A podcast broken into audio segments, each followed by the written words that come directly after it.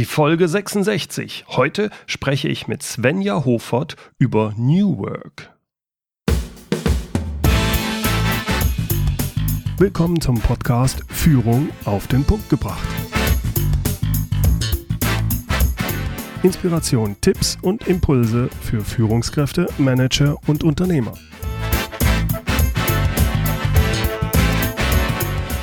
Guten Tag und herzlich willkommen. Mein Name ist Bernd Gerob. Ich bin Geschäftsführer-Coach und Führungstrainer in Aachen.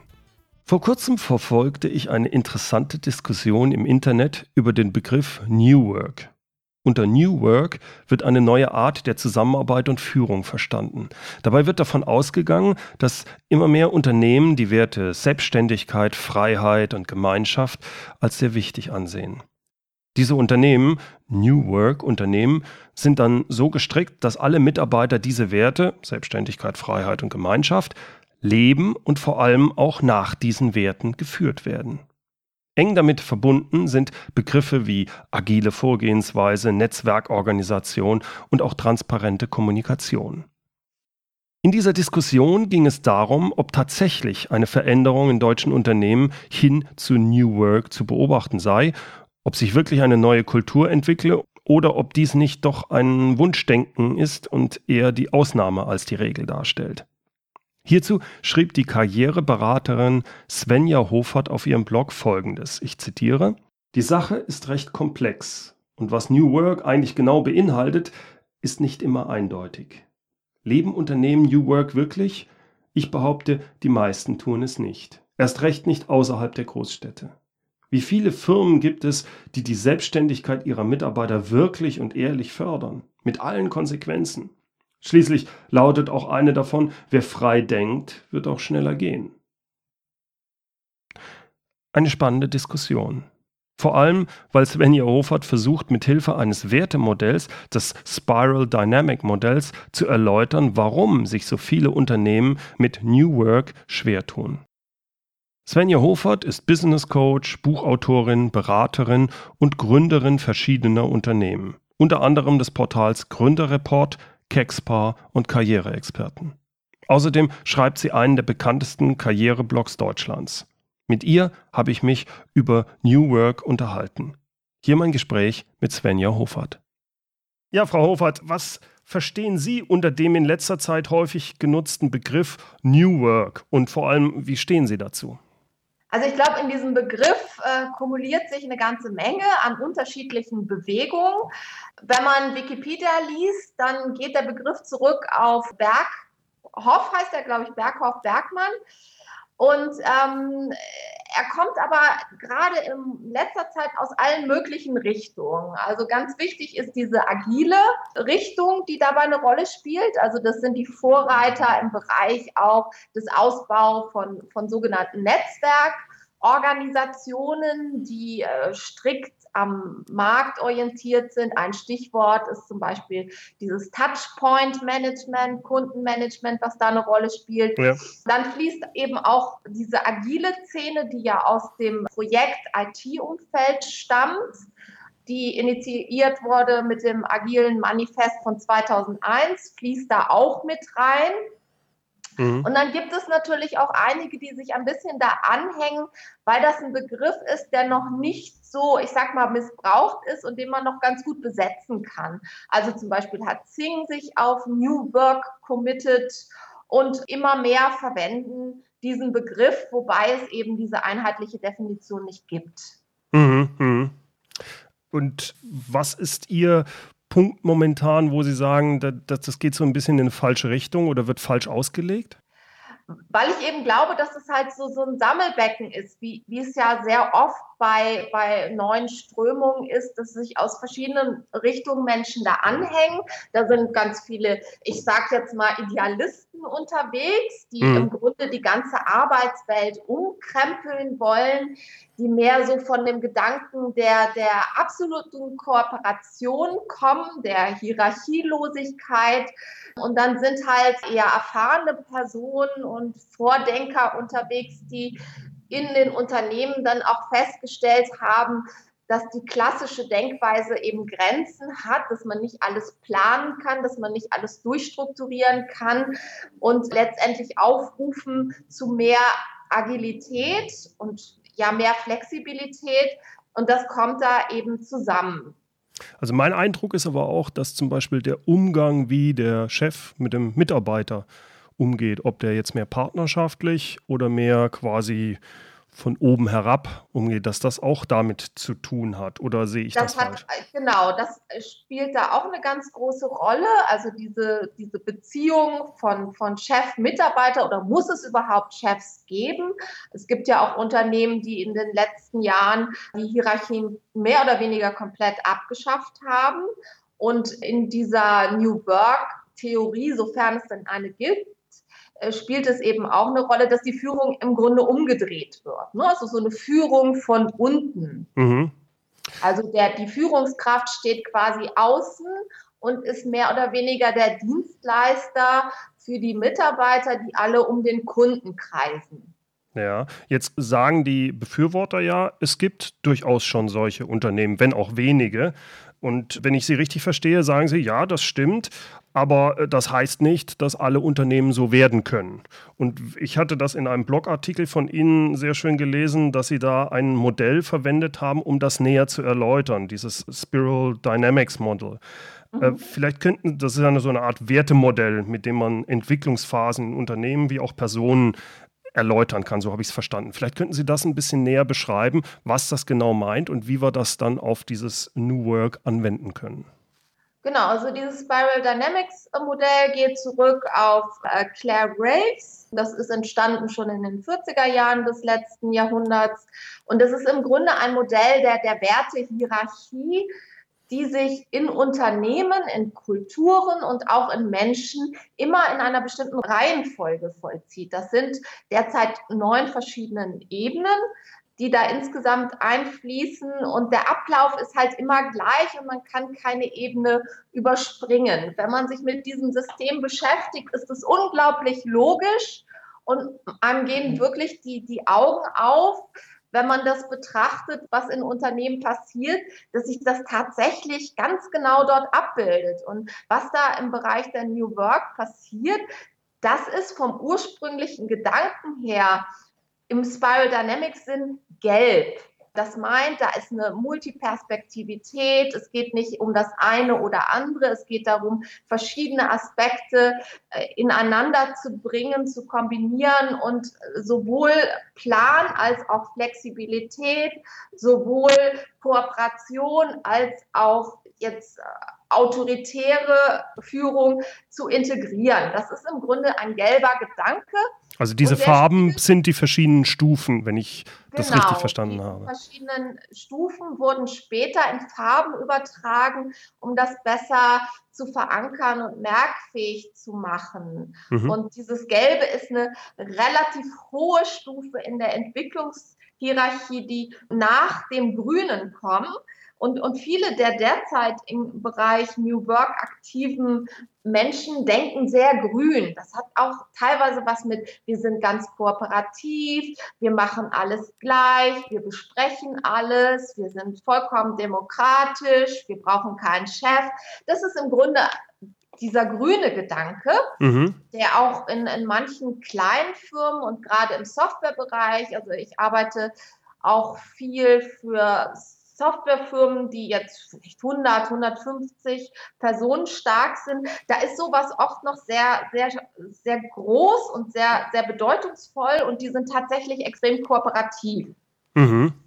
Das ist halt das Grüne und das Gelbe wäre im Grunde eine Weiterentwicklung, weil man irgendwann feststellen muss, dass es nicht nur mit Kooperation geht, dass man irgendwann auch mal, ich sag mal, einen starken Mann, eine starke Frau braucht und dass es im Grunde nicht nur das eine oder andere gibt. Das ist im Grunde dieser gelbe Gedanke. Aber viele, die da aktiv sind, denken eigentlich, eher grün. Ja? Also eher von dieser, ja, wir sind alle gleich und ähm, mhm. wir brauchen keine Chefs und es ist doch alles ganz toll, wenn wir uns super verstehen.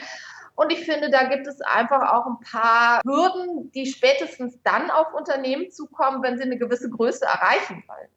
Also wenn ich das richtig verstanden habe, kommen wir ja weiter unten von der Entwicklungsstufen, so hatte ich es verstanden, von dem roten Bereich. Also das genau. ist die sehr autoritäre Art der Führung. Und das geht dann über die grüne, orange Phase in so eine gelbe Phase ein. Und ich glaube, viele, die reiben sich momentan noch, weil ja viele Unternehmen eher, sagen wir mal, rot gestrickt sind mit Alpha-Tieren und, und, und klar äh, fast Befehl- und Gehorsamstrukturen. Und diese äh, Phase, äh, dann, dass jemand in die grüne Phase reinkommt, das ist quasi wie das Pendel, was in die ganz andere Richtung ausschlägt. Verstehe ich das richtig von der Betrachtung in dem Genau, Modell? also wenn man jetzt von der anderen Seite anfängt, dann ist, es gibt vor Rot noch eine andere Phase, aber wenn man jetzt bei Rot einsteigt, ist das eine Phase, da setzt sich das Alpha-Tier durch, da gibt es klare Machtstrukturen, da gibt es eindeutig auch Status für denjenigen, der am erfolgreichsten ist, im Sinne von er hat oder sie hat den Markt erobert.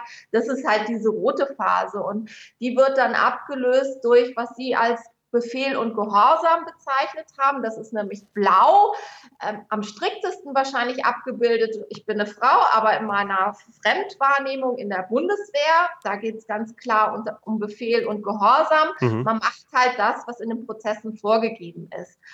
Und danach, nach diesem Blauen, kommt das Orange. Das ist, ich würde mal sagen, recht typisch amerikanisch. Da geht es um Performance, da geht es um Messen, da geht es um klaren Erfolg, da geht es um, um Status, aber dieser Status hat im Orangen anders als im Roten nicht nur mit ich habe was erobert zu tun, sondern hat damit zu tun, ich habe was erreicht und habe zum Beispiel auch einen Doktortitel und habe zum Beispiel in Stanford äh, studiert. Ähm, also da kommen noch andere Aspekte dazu, die das Ganze ein bisschen stärker ordnen. Okay. Und erst danach kommen halt diese von mir beschriebenen Grünen. Ja. Ähm, also die, die, die stark äh, auf Kooperation setzen dann. Genau, genau. Also wenn man sich zum Beispiel Reinhard Sprenger anschaut oder anliest, das letzte Buch Radikal führen, ist ganz stark aus einer grünen Perspektive geschrieben. Ja. Also Führung als Organisation von Zusammenarbeit ist eine grüne Perspektive. Wenn ich das jetzt auch richtig verstehe, die Leute, die aus dem agilen Management kommen und diese grüne Sachen jetzt stark favorisieren, die sagen ja auch, ja, weil unsere Umwelt immer komplexer wird, es wird alles immer schneller, ist es wichtig, in diesen Kooperationen zu arbeiten und dass dann die, äh, sagen wir mal, roten und blauen äh, strukturierten Unternehmen immer mehr in Schwierigkeiten kommen. Wenn ich Sie richtig verstehe, sagen Sie, ja, aber grün ist auch nicht das Allerweltsmittel. Das hilft auch nicht. Deswegen sagen Sie, Mensch, wenn ich mir diese Strukturen anschaue, zu grün ist nicht zielführend. Verstehe ich Sie da richtig? Ja, genau. Also ich glaube, dass das nicht jeder Mensch und nicht jedes Unternehmen auf dieser Ebene im Moment sein kann es gibt ganz klar Menschen, die auch den Wunsch haben, klare Vorgaben zu bekommen und die von ihrer eigenen Wertehierarchie da überhaupt noch gar nicht angekommen sind. Mhm. Gerade in großen Konzernen, wo es auch unterschiedliche Bereiche gibt und nicht nur akademische, also die, die New Work Befürworter werden sagen, man kann auf jeder Ebene in dieser Art und Weise führen. Mhm. Ich habe einfach Zweifel daran. Mhm. Ähm, und glaube, dass man das nicht in dieser Extremform überall sofort realisieren kann. Man kann das in bestimmten Bereichen realisieren und ich glaube, recht typisch ist halt alles, wo eine eher akademische Prägung ist und wo halt viel IT und Technik herrscht und wo halt wirklich auch eine konkrete Kundennähe auch da ist. Mhm. Aber ich glaube nicht, dass man Schnipp machen kann und die New Work ist in einem großen Konzern sofort überall realisiert. Also das glaube ich auch. Sofort ist sicherlich so ein Change-Prozess, der dauert ja sehr lange. Aber wenn ich Sie richtig verstehe, sagen Sie, es ist durchaus möglich, dass sich, oder so ist das auch vom Modell gedacht, dass sich Personen wie auch Unternehmen weiterentwickeln. Wie lange dauert sowas denn, wenn jetzt ein Unternehmen in dieser roten, blauen Phase ist, also so ein großer Konzern und wie funktioniert das? Also, in dem Modell ist es so, dass man keine Phase überspringen kann. Das heißt, wenn eine Firma tatsächlich überwiegend rot geprägt ist, natürlich wird in einer roten Firma auch Das Blaue, das ist zum Beispiel das Gesetz, der Prozess wird auch eine Rolle spielen, aber es wird irgendeine äh, Dominanz geben. Und natürlich wird man dieses Rote nicht sofort ins Grüne bringen können, sondern der hm. nächste Schritt wäre erstmal zu fragen, wo steht ein Unternehmen jetzt? Oder wo steht eine Abteilung? Oder um das noch weiter runterzubrechen, wo steht ein Team? Mhm. Was wäre für dieses Team eigentlich der nächste Entwicklungsschritt? Also was brauchen die? Fehlt denen zum Beispiel ähm, das, das Orange? Also haben die zu wenig Ziele, zu wenig Teamziele, zu wenig Individualziele? Wird die Performance zu wenig kontrolliert? Also mhm. was, was ist da gerade das aktuelle Thema? Aber man wird jetzt ein rotes Team, zum Beispiel aus dem Strukturvertrieb, nicht sofort orange machen, komplett. Hm, hm, hm, die werden einfach die Vorgaben übergehen. Die werden das nicht inhalieren, weil sie das für sich auch gar nicht so, das ist einfach noch gar nicht verankert. Deswegen ist mehr die Frage, wo ist gerade der Standort und was ist eigentlich das nächste Thema und wie kann man sich diesem Thema mit äh, kleinen Maßnahmen auch nähern. Jetzt ist es aber ja so, dass wir sehr stark, vor allem in, in, den unterschiedlichen Industrien, sehr starke Veränderungen haben. Da frage ich mich natürlich, ob ein Großunternehmen, was in so einem roten oder blauen Bereich angesiedelt ist, überhaupt eine Chance hat, schnell genug quasi zu drehen. Ja. Und wenn sie das machen wollen, äh, ganz ehrlich, dann müssen sie die obersten Heeresführung ja mal als erstes austauschen, weil die sind ja, ja. meistens Alpha-Tiere par excellence und eher auf dem unteren rot-blauen Bereich angesiedelt, oder?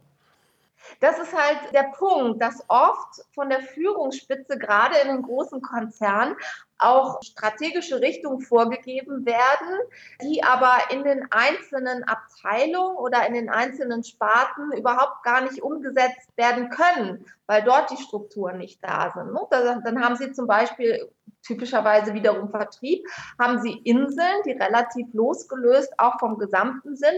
Und die Strategie von oben ist möglicherweise angehaucht durch New Work auf Flexibilität und auf neue Führungsmodelle geprägt. Das, das kann da unten noch gar nicht ankommen. Also da ist halt ein Widerspruch und das merken die Mitarbeiter eben auch. Ja, ja. Deswegen muss man das auf verschiedene Ebenen auch herunterbrechen und das anpassen letztendlich an das Wertesystem, in dem sich das Unternehmen gerade hauptsächlich befindet. Das heißt, wenn ich das richtig verstehe, sind Sie ja durchaus auch Unterstützer von dieser New Work-Bewegung. Nur halt, dass Sie sagen, Moment, also es ist nicht schwarz-weiß. Man muss die Leute abholen und das wird dauern, in, vor allem in bestimmten genau. Bereichen.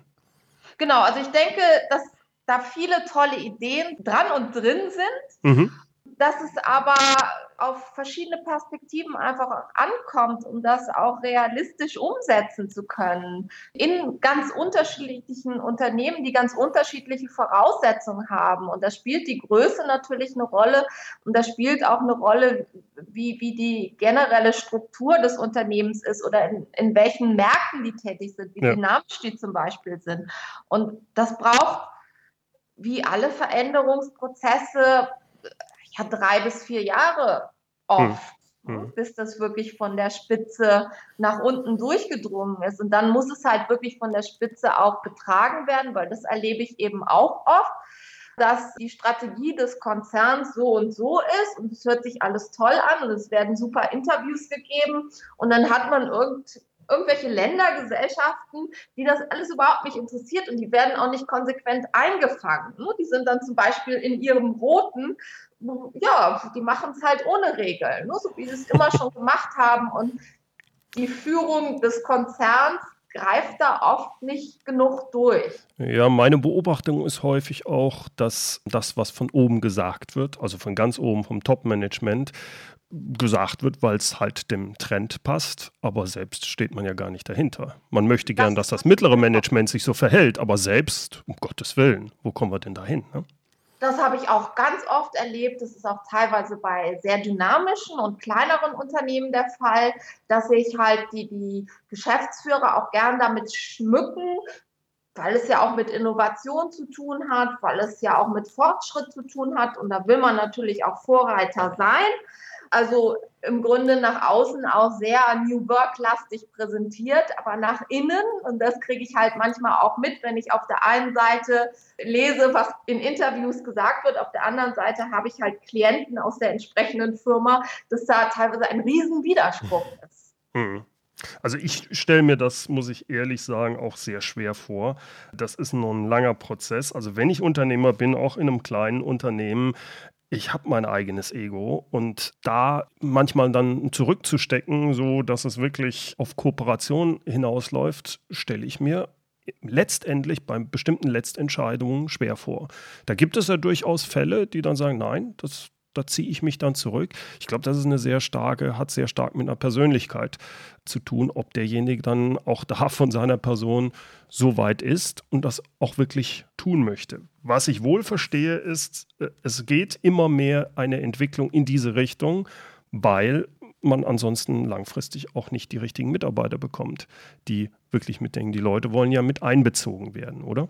Genau, die Leute wollen mit einbezogen werden, die wollen Freiräume haben, die wollen in ihrem Bereich entsprechend auch autonom agieren können. Und je qualifizierter die ausgebildet sind, desto eher wollen sie das alles.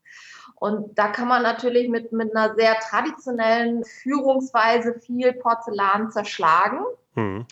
Das ist ganz klar so. Ne? Auf der anderen Seite werden jetzt teilweise eben auch Führungskräfte gefordert, die einfach, finde ich, auch gar nicht, wo will man die hernehmen? Also Menschen, die sich komplett zurücknehmen, die kein eigenes Machtinteresse haben.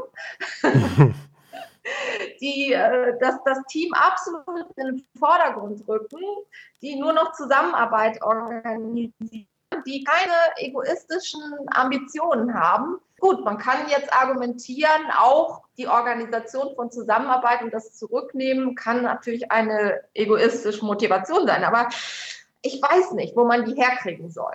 Mhm. Weil die sind so komplett anders das, als das, was derzeit halt tätig ist.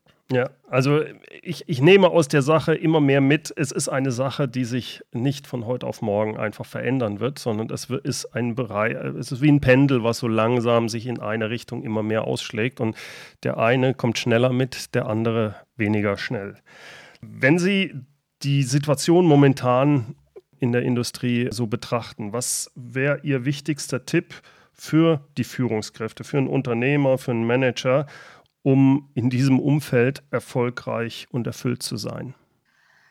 Also ich glaube, der erste Schritt ist, sich den eigenen Bereich anzuschauen und zu schauen, was kann ich da machen in meiner Haltung den Mitarbeitern gegenüber, also meiner Einstellung. Ich glaube, ganz wichtig ist, Verantwortung übertragen zu können und zu wollen. Und das setzt im Grunde voraus, was auch eine New Work-Denkweise ist, dass der Mitarbeiter auch willens ist, Verantwortung zu übernehmen. Mhm. Und ich glaube, dass das schon einen ganz erheblichen Motivationsaspekt ausmacht, wenn Mitarbeiter Verantwortung übernehmen dürfen ja. und nicht nur Aufgaben erfüllen. Mhm. Und das ist, glaube ich, ganz, ganz wichtig. Und das ist in der Arbeitsteilung jetzt gerade in produzierenden Unternehmen oft zu kurz gekommen. Mhm wo, wo man dann nur noch die Schraube sieht ja. oder selbst im Personal, wo man nur noch einen Teil eines Problems bearbeitet, das Gesamte nicht mehr mitbekommt. Und wenn man an diesen Schrauben drehen würde, dann wäre schon eine ganze Menge erreicht und man hätte vielleicht noch keine komplette New Work, aber erheblich an Zufriedenheit gewonnen. Ja, das kann ich mir gut vorstellen. Da haben Sie recht, das sehe ich genauso.